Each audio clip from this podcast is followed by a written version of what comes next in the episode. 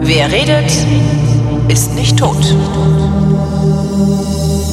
Willkommen zum Geschichtsunterricht mit Matthias von Hellfeld. Hallo Matthias. Ja, sei gegrüßt. Thema heute Afghanistan. Ja. Und zwar der erste Abzug aus Afghanistan und mit dem Ja. hatten wir weniger zu tun als mit dem letzten Abzug aus Afghanistan. Das stimmt.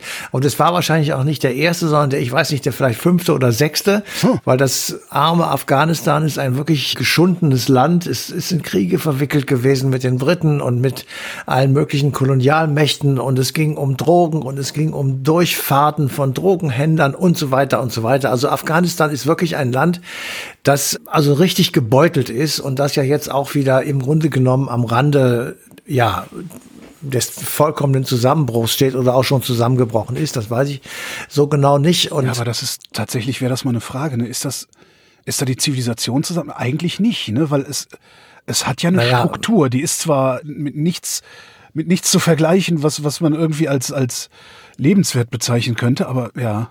Das ist vielleicht die Also falsche, falsche Forum hier auch, ja. Es ist das falsche Forum, aber es ist natürlich tatsächlich auch zerstört worden, weil wir haben, also wir, das ist jetzt nicht das Thema dieser Sendung, aber der letzte Abzug, an dem wir auch die Bundeswehr beteiligt war oder die Amerikaner vor allem, hat natürlich ein totales Vakuum hinterlassen und da sind jetzt die gleichen Verhältnisse wie vor alledem.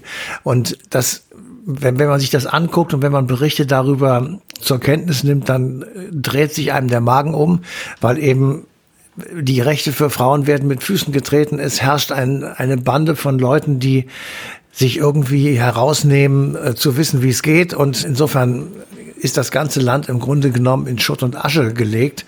Und sie leben äh, irgendwie, aber eben nicht gut. Und ähm, das ist tatsächlich am Ende von einer langen, langen Zeit von Kriegen, die beginnt ja eigentlich schon 1978. Also wovon wir jetzt reden in, in unserer aktuellen Zeitgeschichte, das beginnt 1978.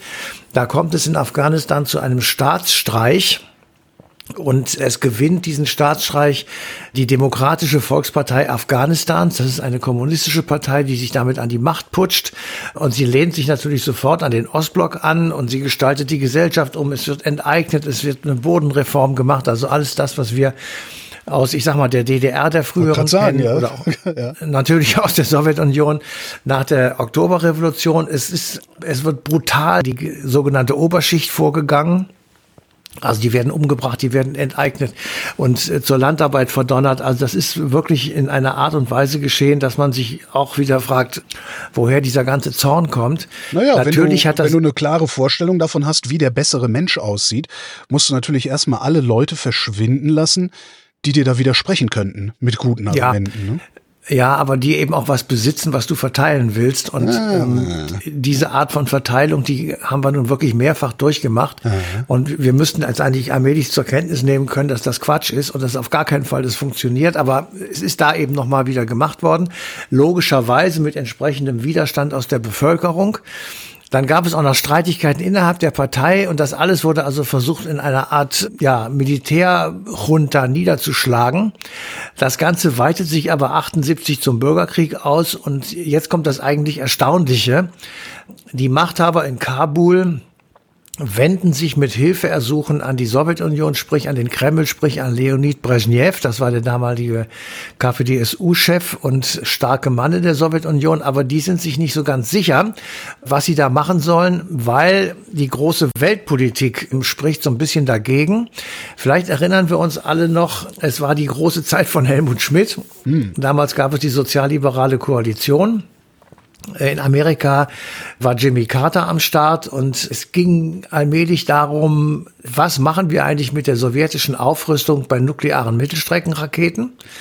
Und äh, die, der, der Westen, hat, äh, der Westen was, hatte ja. der Sowjetunion genau gesagt, also passt auf, Freunde, wir machen jetzt so eine Art Doppelvorschlag. Entweder ihr rüstet mit uns gemeinsam komplett im atomaren Bereich ab. Oder wenn ihr das nicht tut, dann setzen wir euch eine Frist bis zu dem und dem Zeitpunkt, dann rüsten wir nach, und zwar auf dem Feld, das ihr jetzt gerade aufrüstet, nämlich die Mittelstreckenraketen. Ja. Das waren in der Sowjetunion waren das die SS-20. Bei uns die Pershing 2. Bei uns war es die Pershing 2. So hießen sie, Ähm, genau. Ja. So, und dieser, dieser Beschluss wurde umgesetzt am 12. Dezember 1979. Also, damit war klar, das Verhältnis zwischen Ost und West ist auf dem absoluten Tiefstiefpunkt angekommen. Es gab keine Möglichkeit mehr irgendwie zu verhandeln und damit fielen natürlich auch, ich sag mal, die letzten Hemmungen auf Seiten der Sowjetunion dieser Interventionshilfe ersuchen der afghanischen Regierung nachzukommen und man intervenierte also in Afghanistan, marschierte in das Land ein und traf dort in einer Art und Weise auf den Widerstand der Mujahedin, mit dem kein Mensch gerechnet hat. Sie haben sich auch offenbar vorher nicht über das Land informiert, weil sie gar nicht wussten, wie es da richtig aussieht und dass man mit irgendwelchen Hightech-Panzern da auf keinen Fall vorankommt, sondern dass es da um eine, ich, heute nennt man das, glaube ich, hybride Kriegsführung, also Partisanen ähnlich und mit völlig unorthodoxen Methoden wird dort gekämpft.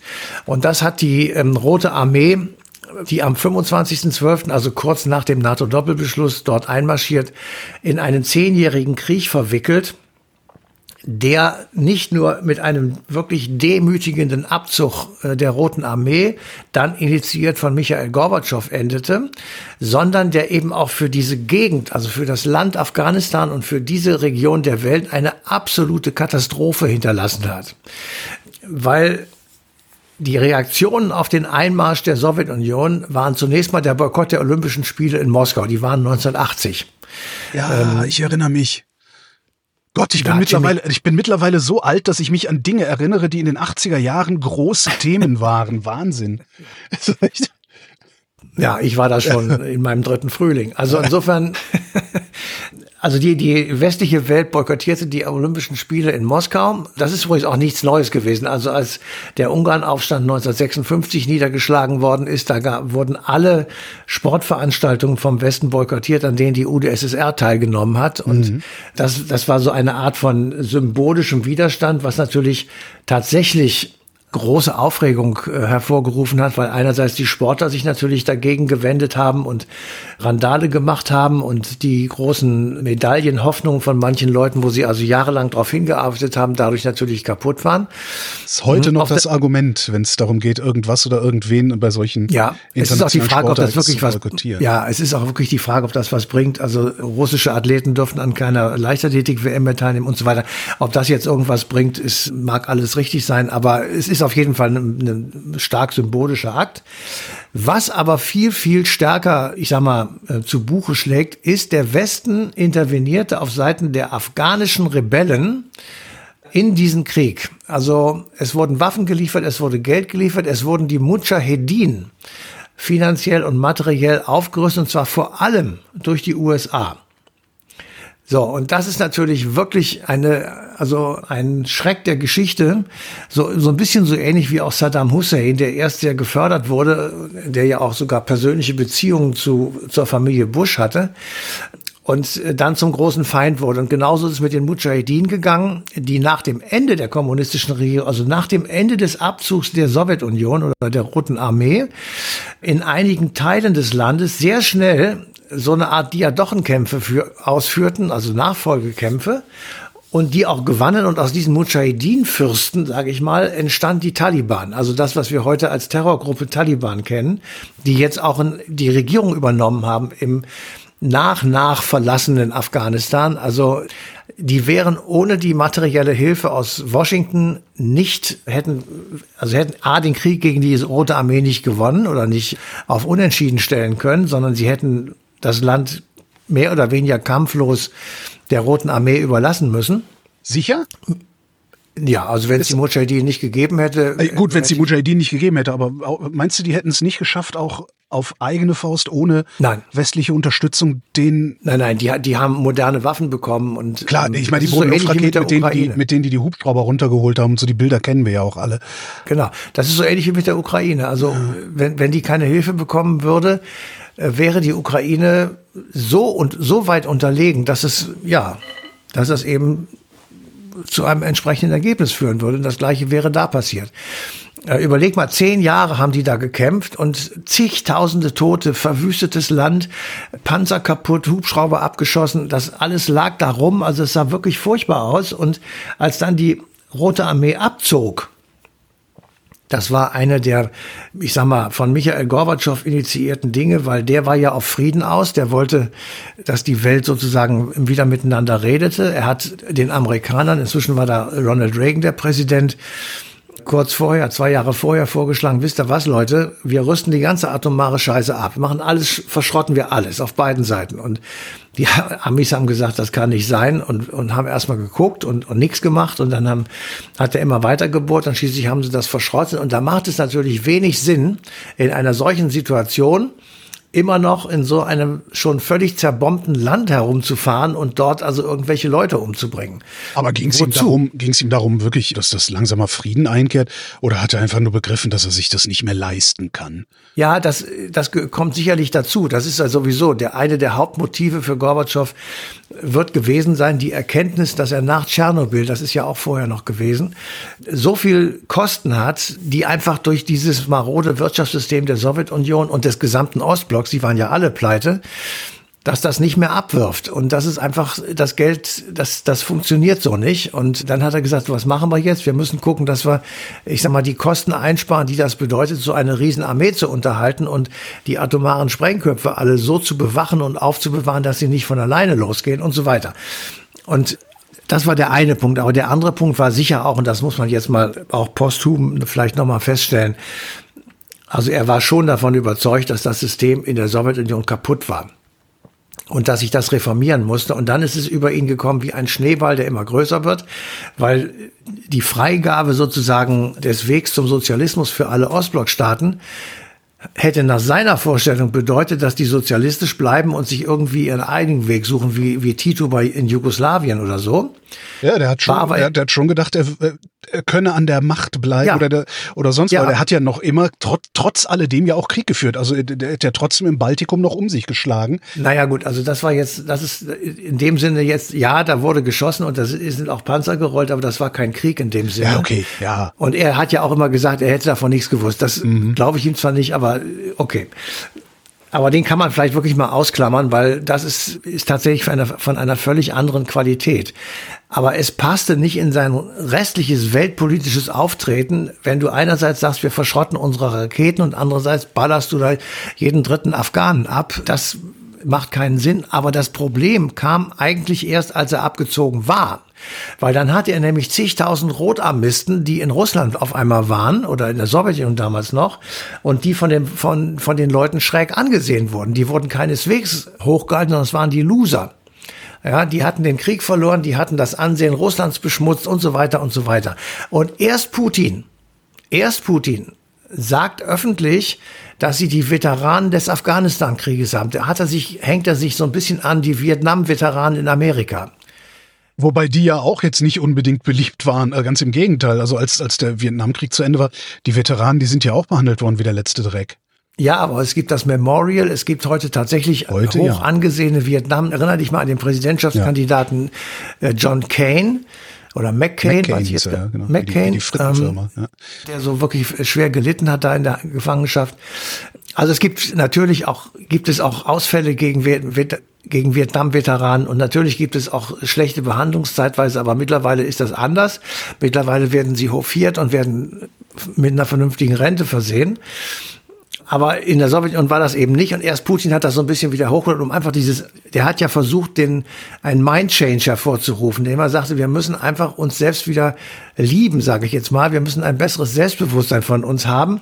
Und damit ist, ja, dreht sich auf einmal auch so das Selbstverständnis einer gesamten Gesellschaft. Und das hatte eben durch den, durch den Afghanistan-Krieg, der zehn Jahre lang, überlegt mir, was das heißt. Du hast zehn Jahre zigtausend Soldaten im Krieg immer, das sind alles immer Familien von betroffen, Kinder sind betroffen, Brüder, Schwestern und so weiter.